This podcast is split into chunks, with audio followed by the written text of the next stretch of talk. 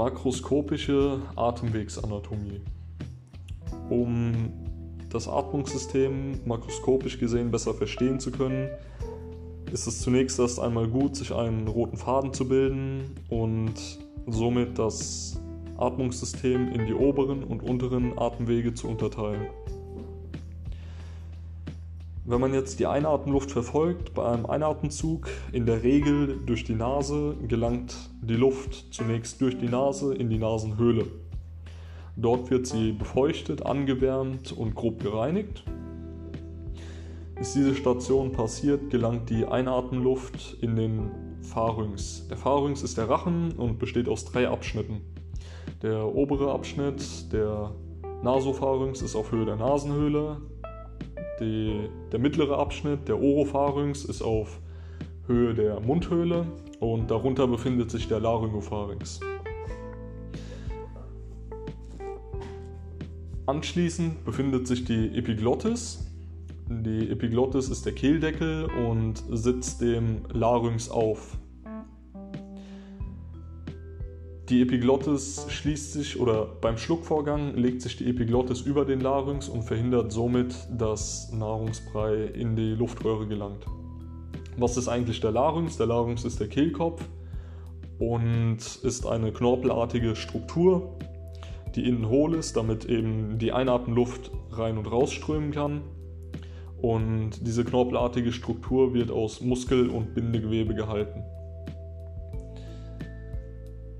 An den Larynx anschließend, also darunter, befindet sich die Trachea, das ist die Luftröhre.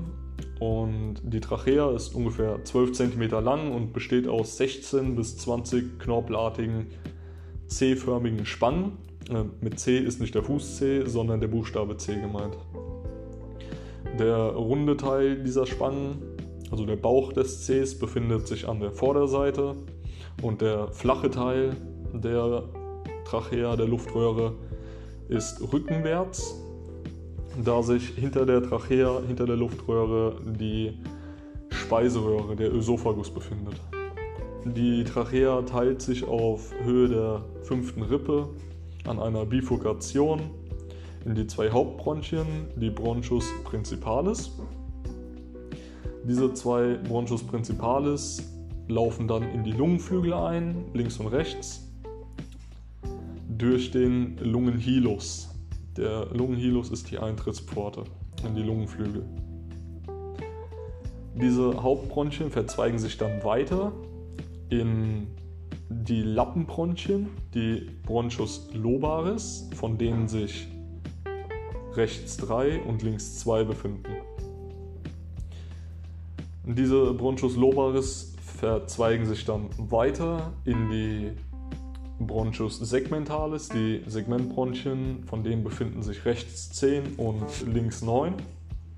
Das ist der Tatsache geschuldet, dass sich links anatomisch gesehen das Herz befindet und dort weniger Platz ist.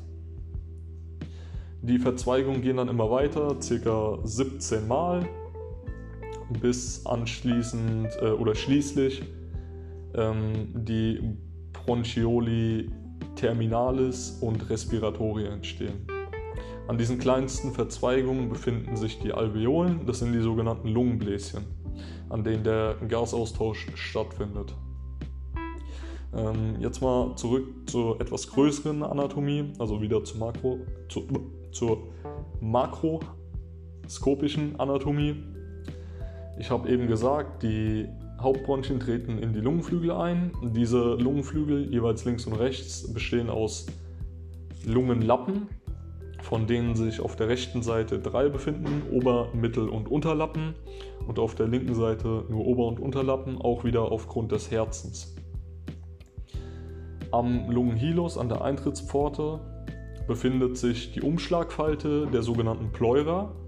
Die Pleura ist das Lungenfell bzw. das Fell und es gibt zum einen die Pleura visceralis, das ist das Lungenfell, und die Pleura parietalis, das ist das Brustfell oder das Rippenfell. Die Pleura parietalis liegt den Rippen von innen an und die Pleura visceralis liegt der Lunge auf und zwischen diesen zwei Pleurablättern befindet sich nur ein dünner Flüssigkeitsfilm, dass die Blätter gegeneinander verschieblich sind, aber keine Luft, dass somit ein Vakuum entsteht und man den Unterdruck für die Atmung hat. So viel zur makroskopischen Anatomie.